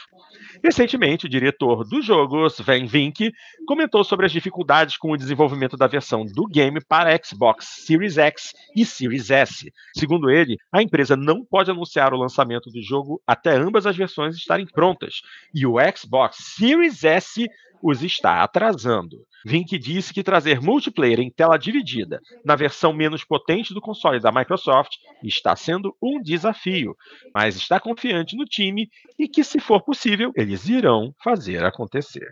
E é bota, isso aí, minha bota gente. para rodar 480p e pronto. desenvolve para desenvolve só para o Series X direito. É, faz, faz, faz rodar 720p ou 900p no, no Series S e libera 4K no, no Series X, pô. Eles podem fazer isso, eles podem. Hum. Agora, se o jogo vai vender bem ou não com uma resolução tão reduzida no Series S, são outros 500. Mas, assim, será que esse é o tipo do jogo que realmente vai vender tanto ou vai mexer tanto com jogadores de console? Até porque Baldur's Gate é o tipo do jogo que roda melhor, que é mais interessante de se jogar com teclado e mouse, não? Eu não, eu, na verdade, eu não sei porque eu nunca joguei Baldur's Gate. A jogabilidade dele tem alguma coisa a ver com Diablo ou não, nada a ver? Não, não, não. é o RPG estilo da Larian, né? Que são jogos de RPG em, em visão isométrica, assim. Ele. É, mas assim, o, essas empresas empresas têm conseguido fazer uma boa, uma boa conversão para os consoles, né? A gente viu ali o Divinity fez uma teve uma boa conversão ali para os consoles. O, o próprio eu... Diablo, originalmente, ele era mais para PC, né? Mas ficou muito boa a versão para console. É, eu, eu acho que eles têm feito. O pessoal tem conseguido adaptar, sabe? O Pillars of Eternity fez uma boa uma boa adaptação ali também. É, o único problema, e a gente já falou isso em programas passados, né? O Baldur's Gate 3, ele foi lançado em Early Access ainda, é verdade, mas em 2020, né? A gente não pode esquecer esse detalhe, 2020, tá? E, e agora ele tá com data prevista de lançamento oficial, Gold, finalmente, né? Para para agosto de 2023. É, ele realmente, agora que teve esses trailers, mas mais importante, né, que teve a data de lançamento aí prevista, realmente o pessoal deu uma renovada no interesse dele, porque o o Baldur's Gate 3 ele vinha girando ali no PC ali, ele flutuava entre mil a três mil jogadores simultâneos. E, e agora ele, ele passou de 20 mil, né? Tá em 21 mil agora de jogadores simultâneos. Não, não, é nem perto o máximo que ele já teve, que foi quando ele foi lançado como Early Access inicialmente, que tinha quase 80 mil pessoas jogando ao mesmo tempo. Mas, mas assim, ele não tinha, desde um mês depois do lançamento, ele não, não batia a casa de, de mais de 10 mil jogadores, inclusive. E agora já chegou em 21, né? Então, tanto pela polêmica toda envolvendo o trailer, como também pra, pela iminência do lançamento oficial do jogo, o pessoal é, renovou o interesse. O que eu, eu acho até interessante, sabe, Porto? Porque na, nas raríssimas vezes que eu joguei um, um Early Access, quando se aproximava da data do lançamento, aí é que eu parava de jogar, sabe? Porque eu não sabia se o lançamento final ia atrapalhar meus saves, eu não sabia se ia ter que reiniciar tudo, enfim. Daí eu falei assim, por que, que eu vou ficar jogando um jogo que tá prestes a sair a versão Gold dele? Então eu espero para sair é. a versão definitiva, né? Mas, mas isso sempre acontece, o jogo tá perto do lançamento, dispara o Early Access, eu, eu não entendo por quê.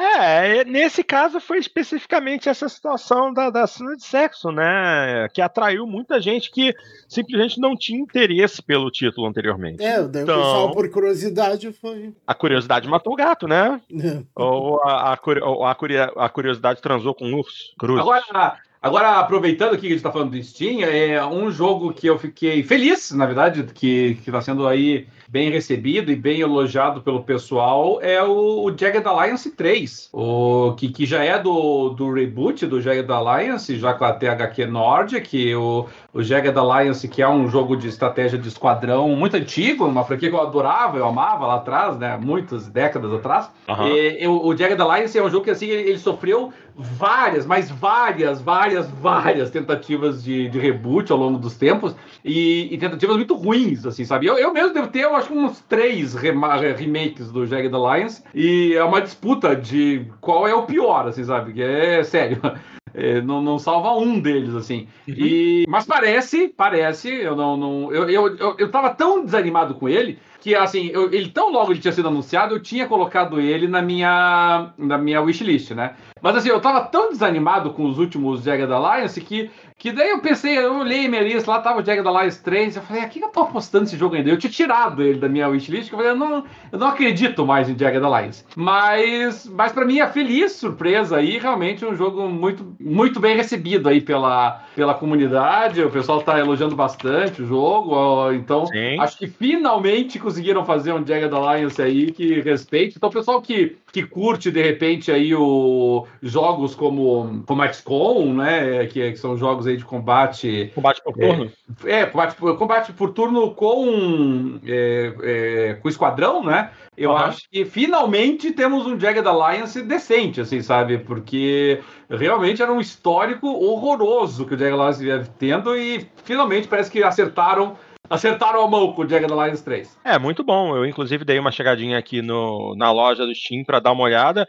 É um jogo com 1.716 análises e dela 82% são positivas. Mas, no, no, geral, ele é considerado com análises muito positivas. É, Legal. não é. E, e, a crítica especializada elogiou também, porque a, a gente vinha de jogos muito ruins do, com, o nome Jagged Alliance, sabe? O pessoal tinha lançado aquele, aquele flashback que era medonho, é medonho o jogo. Aí lançaram o, o Back in Action, horrível também. Aí lançaram o Crossfire, muito ruim também. Eu não sei qual era o pior deles, entendeu?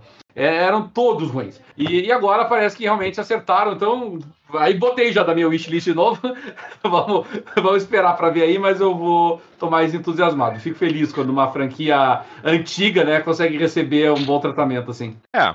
Bom, Cadelin, só para te passar, esse jogo foi oficialmente lançado anteontem, né? É. Dia 14 de julho, pelo Metacritic. No momento, com 21 avaliações de críticos, o nível dele é 82 e o score de usuário 7.9. É, ó, tá bom, tá bom, perto do que tá. É. Recebeu, recebeu nota acima, 9 na, na IGE. Acima de 80, tá, tá é, acima de 80 tá legal. Acima é, de 80, é. qualquer jogo acima de 80 eu acho que é jogo que vale a pena jogar. Porque os outros jogadores, vou te contar uma história.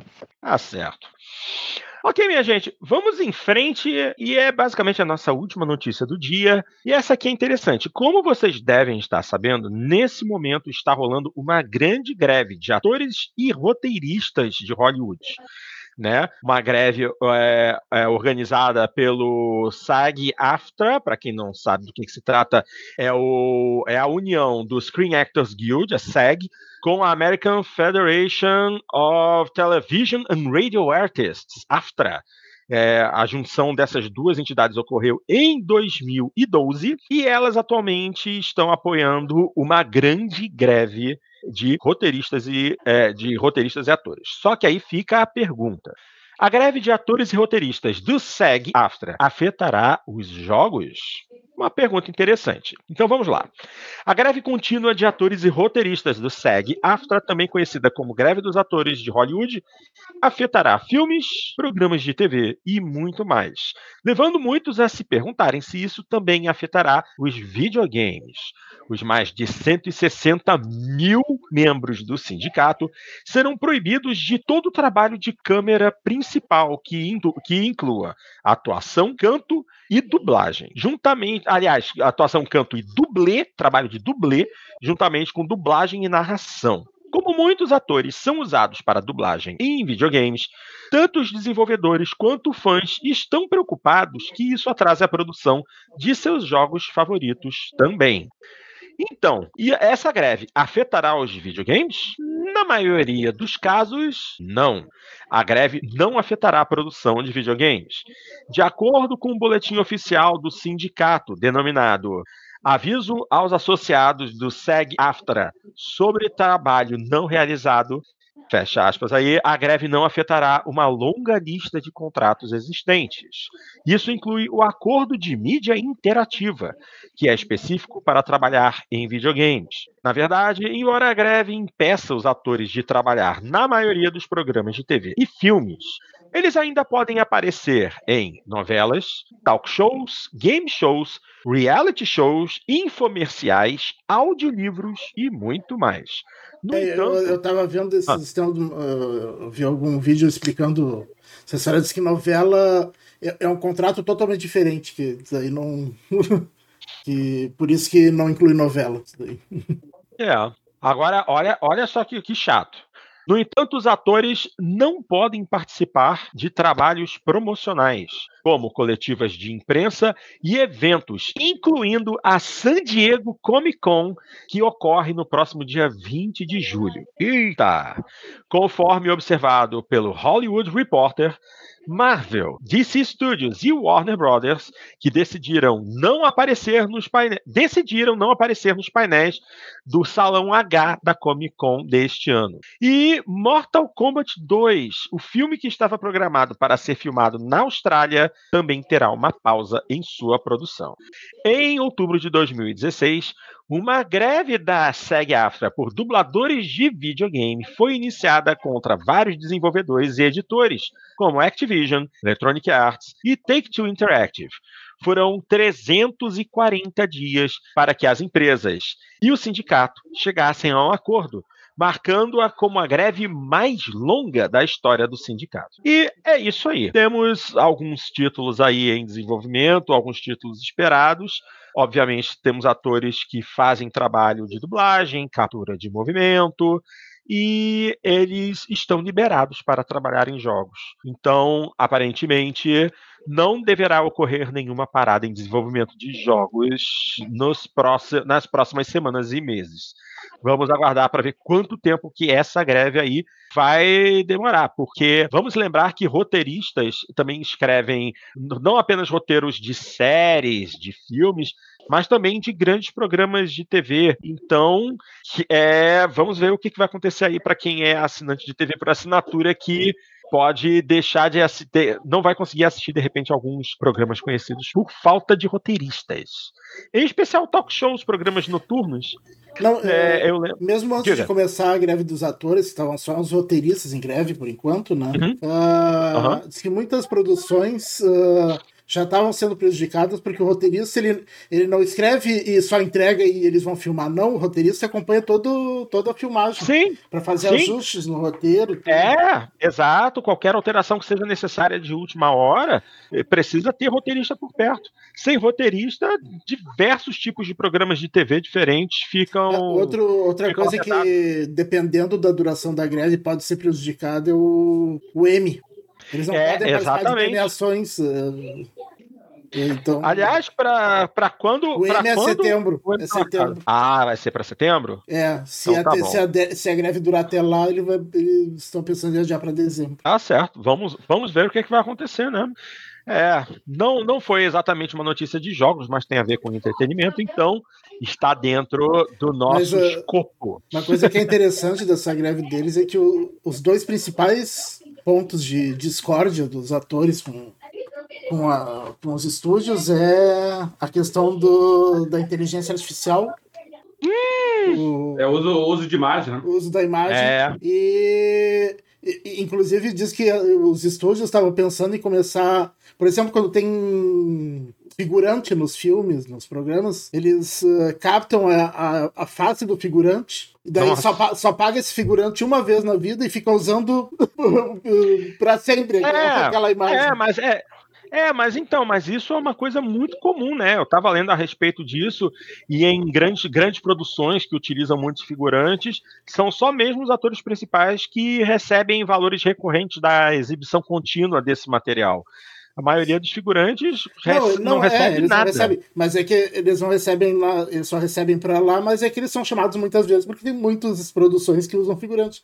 Mas a partir da, daí, eles não iam mais chamar nunca mais figurante pra, e acabar a categoria de figurantes. Iam captar só é. o rosto e, e, e. outra coisa também é os talentos dos uh, residuals, que é o valor que eles recebem por, por exibição de reprise. E, Sim. E com os serviços de streaming, isso não tá, tá meio no ar, não, não, não era previsto no contrato original deles, né? E diz que os estúdios estão pagando quase nada por isso.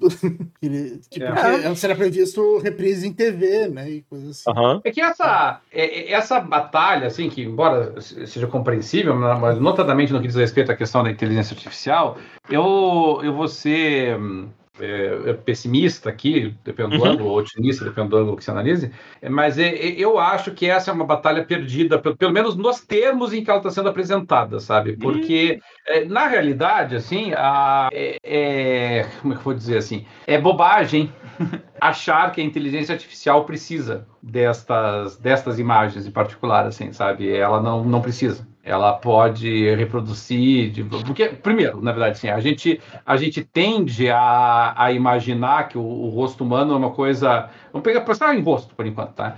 Uhum. O rosto humano é uma coisa assim muito complexa, cheia de meandros, cheias e na verdade não, o nosso rosto ele tem muitas características bastante comuns. É, é, ele é relativamente simétrico, então não é uma coisa tão complicada assim para inteligência artificial. E, e, o próprio esqueleto humano ele permite algumas variações, né? Mas é, não, não, não é nada que esteja fora do alcance da, da inteligência artificial de, de conseguir reproduzir qualquer qualquer é, complexo visual, é, uhum. independentemente de ter acesso ou não à imagem base. Entendeu? Eu, aqui, eu acho que aqui que a gente tem que deixar isso bem claro. Quando eu, quando eu faço imagens em inteligência artificial, por exemplo, é, volta e meia o pessoal me pergunta ah, qual foi o, o, o, modelo, ator, atriz, celebridade, foto que você utilizou como base. Nenhuma. Não estou usando nenhuma como base. Claro, o pessoal vai dizer, ah, bom, mas o, o modelo geral que você está usando, ele foi treinado com base em outras imagens. Sim, milhões, milhões. foi com meia dúzia, foi milhões. Então, é, então, por isso que eu acho que aqui é uma batalha perdida, sabe? Eu, eu penso que você tem que, de, de certa maneira, talvez, dependendo dos termos da cor, talvez até valha a pena você vender a imagem, porque logo, logo essa imagem não vai ter valor nenhum. Entendeu? Então, aproveite enquanto ainda tem, porque logo, logo não vai ter. Então, eu acho que a, o pessoal está abordando de forma errada isso. Eu penso que a, a briga tem que ser de, de, de, de outros aspectos, né? Tem que ser é, de que maneira vai ser utilizada, em que circunstâncias, né? Você vai ter, você pode imaginar, por exemplo, filmes em que é, é, todos os personagens figurantes são são feitos por inteligência artificial? Sim, até porque atualmente grande parte já são. Eles podem não ter imagens, mas é, o, o, bonequinho lá disfarçadinho ali. É Vocês chegaram a, a ver a nova temporada de Black Mirror? Hum, não. Eu, não. eu ainda não. Eu ainda não assisti a temporada toda, mas eu assisti ontem o primeiro episódio dessa temporada. E o primeiro episódio aborda justamente isso. É, é uma, é uma mulher que ela ela para para assistir um, em casa um, com um namorado serviço de streaming e uh, que como é que é o nome é um nome inventado lá para os vídeos de streaming mas mas tu olha lá é até o barulhinho da Netflix né? Eles estão assistindo Netflix. E daí Ai, aparece lá eles estão escolhendo o que, que vão ver e de, de, de repente aparece fulana é terrível, uma coisa assim. Hum. E fulana é o nome dela. E daí aparece lá uh, a Salma Hayek com, hum. com um cabelo bem parecido com o dela que ela usa, com umas mechas brancas e tal. Dela, daí eles uh, ficam curiosos, começam a assistir. Uh, o episódio todo é tudo que aconteceu no dia dela. Meu Deus. Olha aí, coisa mais. E, e, daí ela quer processar e, e não pode porque ela assinou os termos aqueles termos que ninguém lê, né? E, ah. e, ela, queria, e ela queria processar a Salma Hayek por estar se passando por ela. E daí disseram, mas nem é a Salma Hayek, eles usaram só a imagem dela pra fazer a cena. Caraca! eu, eu, eu, tenho. É, não é nem mas, a Salma Hayek. Mas é bem. Nada, nada, a ver com isso.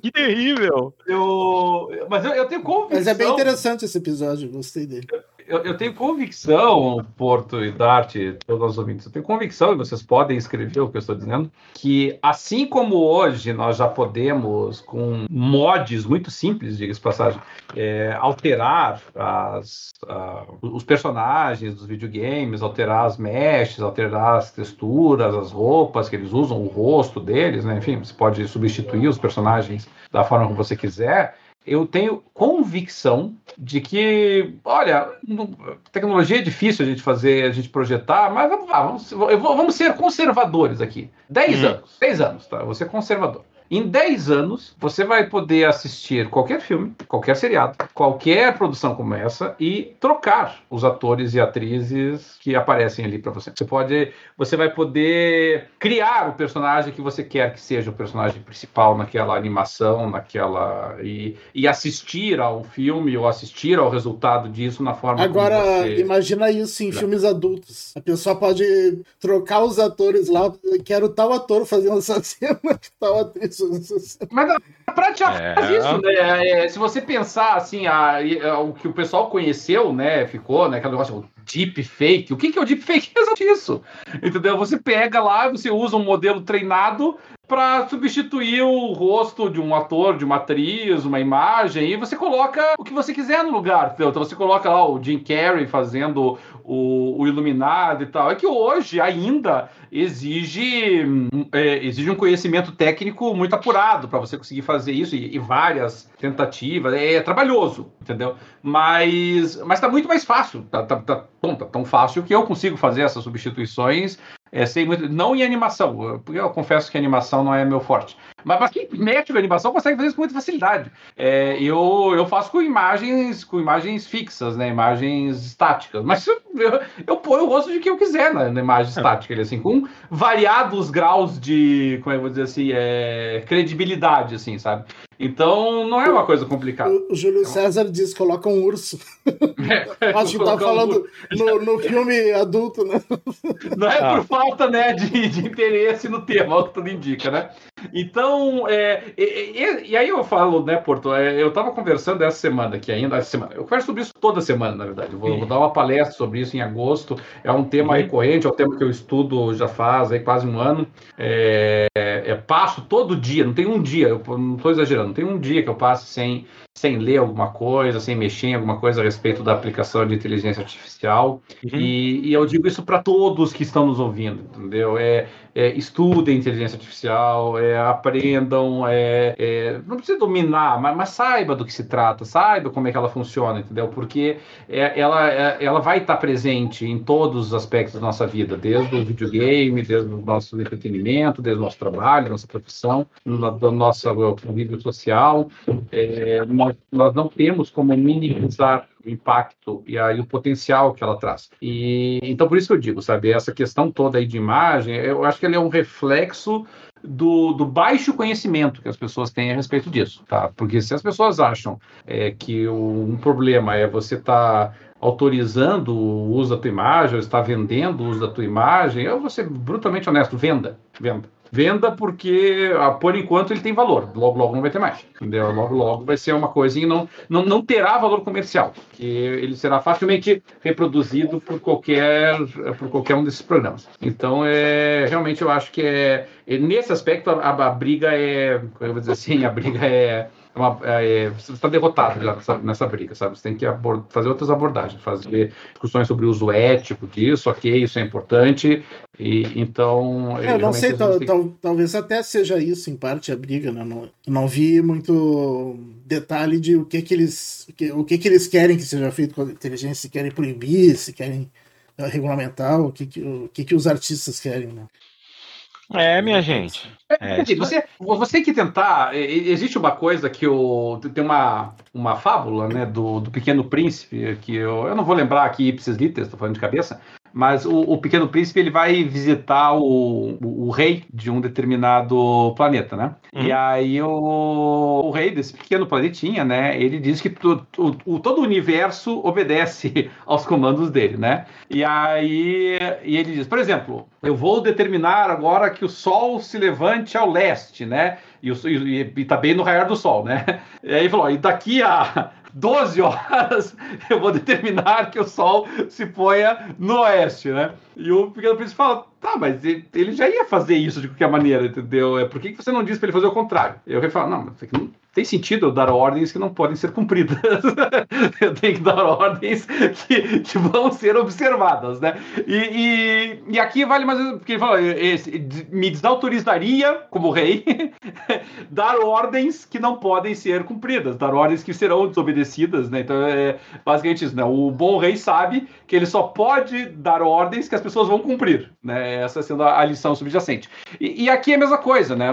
Você tem que brigar por aquilo que está ao teu alcance de, de mudar, está ao teu alcance de mexer, né? Uhum. Você dá muito Podify, eu lembro assim, vamos pensar que até é, bárbaro, né? Se a gente para pensar, selvagem até, né? Quando a gente pensar lá, e lembrava quando começaram a introduzir os, os, os aplicativos aqui no Brasil de transporte, né? Uber, e, a, e aí tinha aquela revolta dos taxistas e até agrediam fisicamente o, os motoristas de aplicativo. A gente fala disso e pensa, foi 30 anos atrás? Não, foi há poucos anos atrás. Entendeu?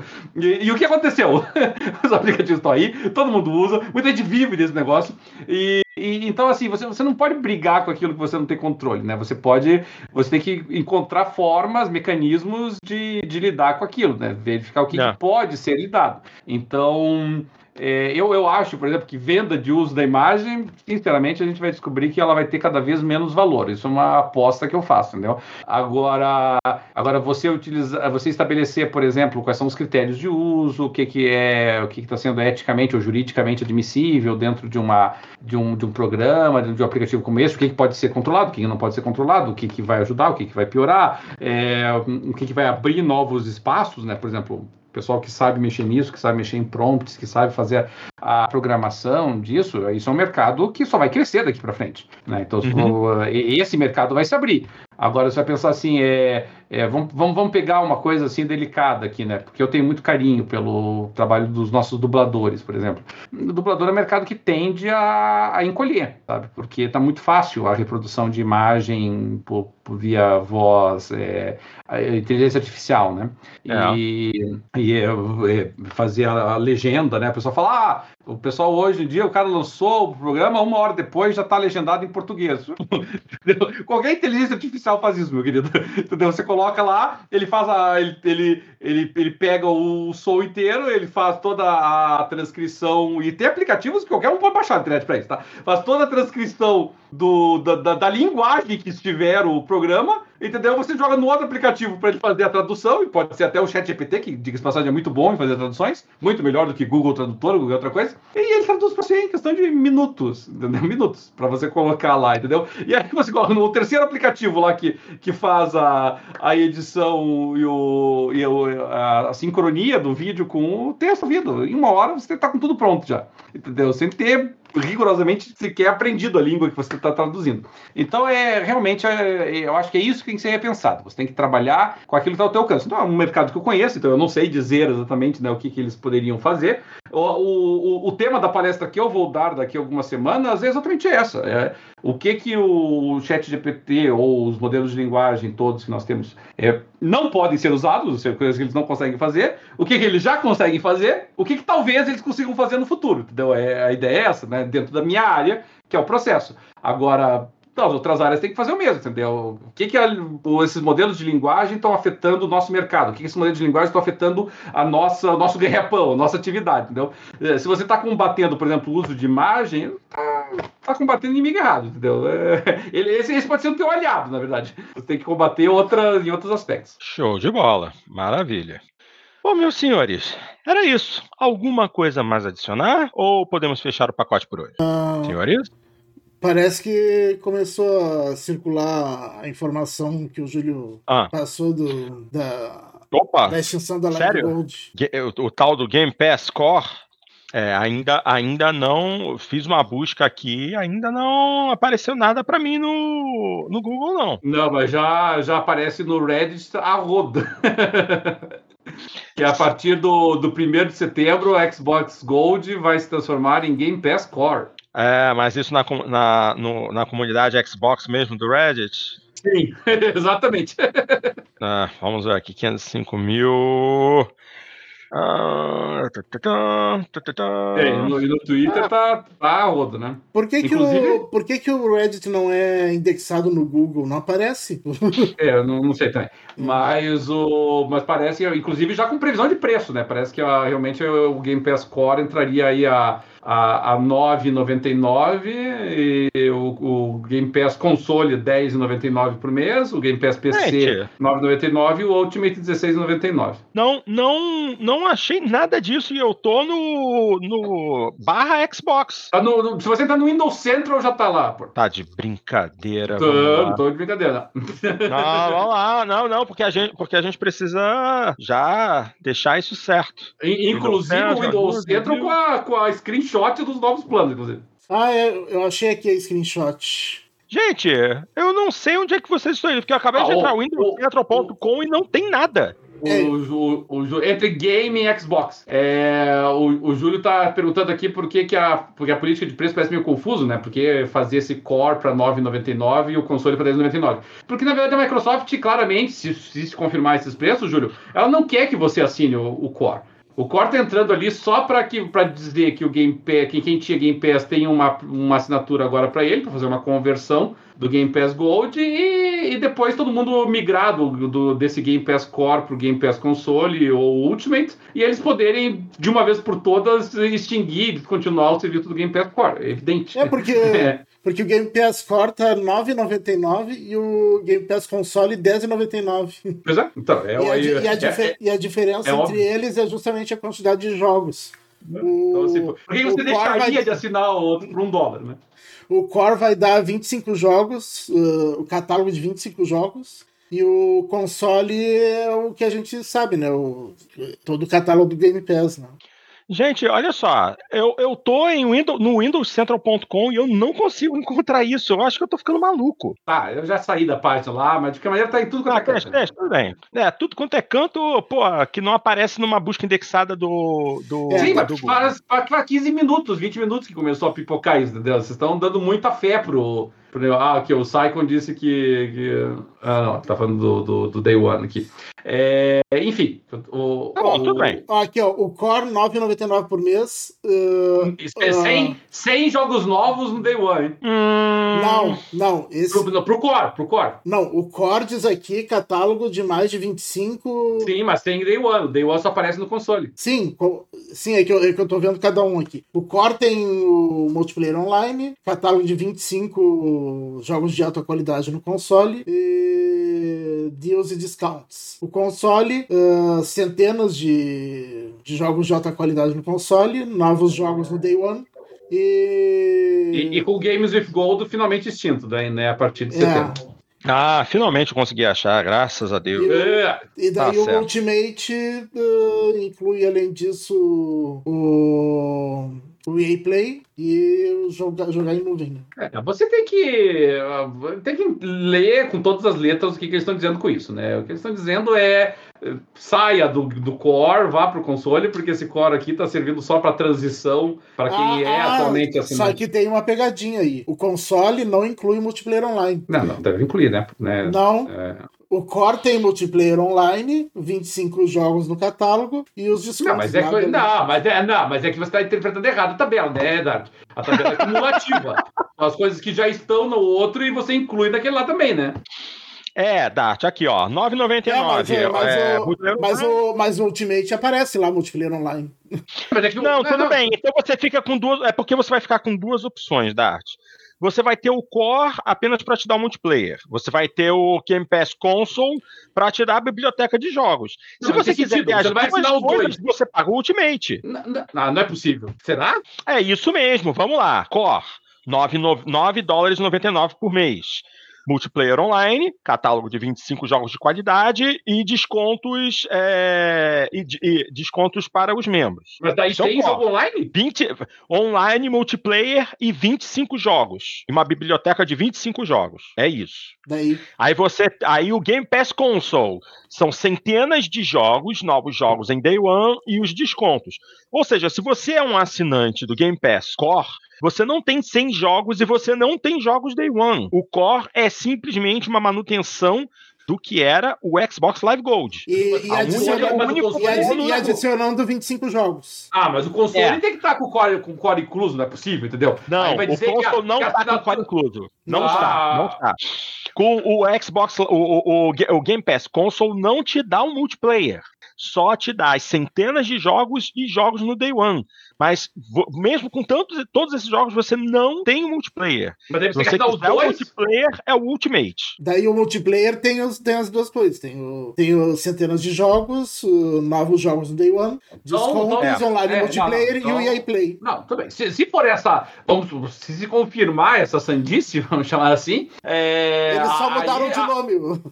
Aí, aí é mais grave o negócio ainda, né? Aí, na verdade, o que a Microsoft está dizendo é: nós, nós queremos extinguir o, o, Game Pass Core, o Game Pass Console e queremos ficar só com o Ultimate, né?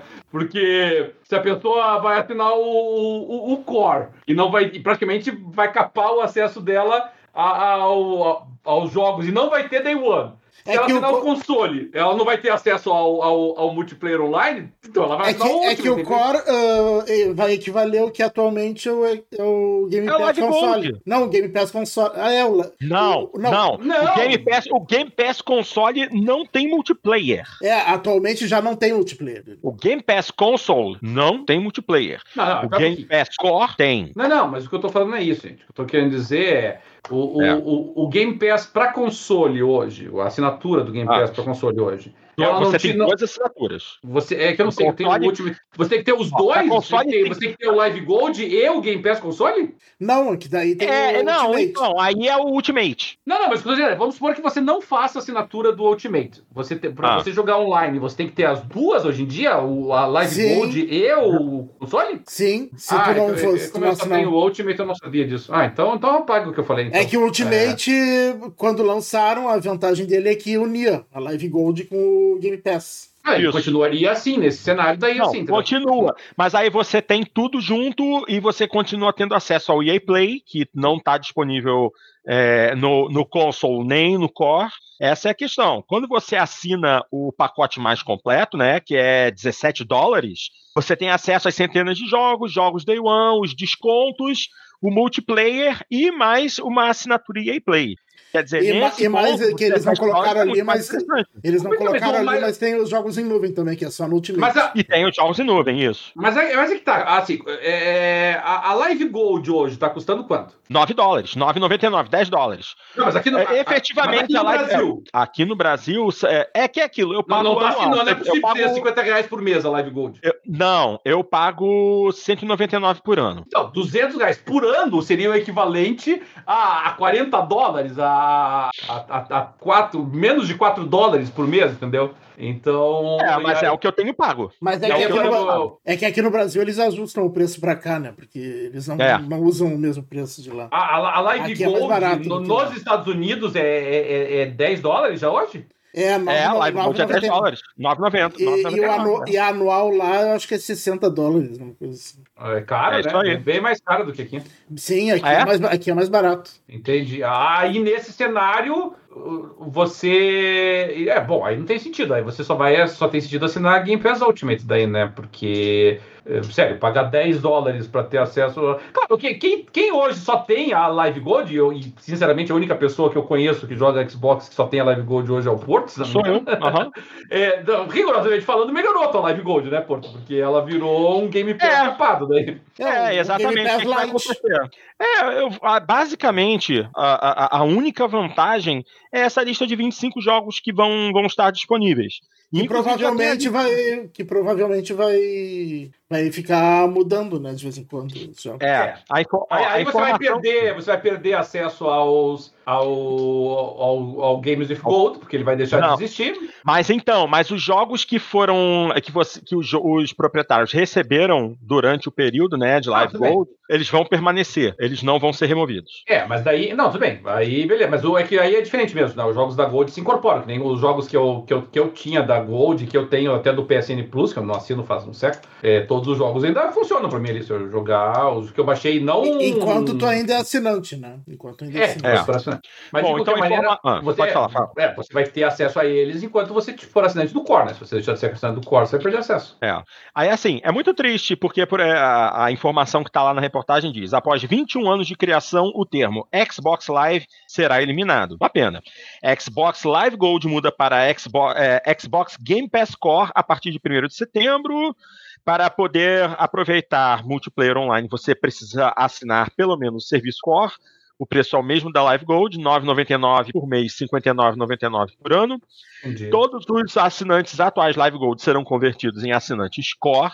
Mais de 25 jogos do Game Pass, Game Pass estarão disponíveis no Core Service. Among Us, Descenders, Dishonored 2, Doom Eternal, Fable Anniversary, Fallout 4, Fallout 76, Forza Horizon 4, Gear 5, Grounded, Halo 5, Halo Wars 2, Hellblade, Senua's Sacrifice, Scooter Grilla, Human Fall Flat, Inside, Ori, Psychonauts 2, State of Decay 2, Elder Scrolls Online, e a Microsoft afirma que essa lista irá crescer nos próximos meses.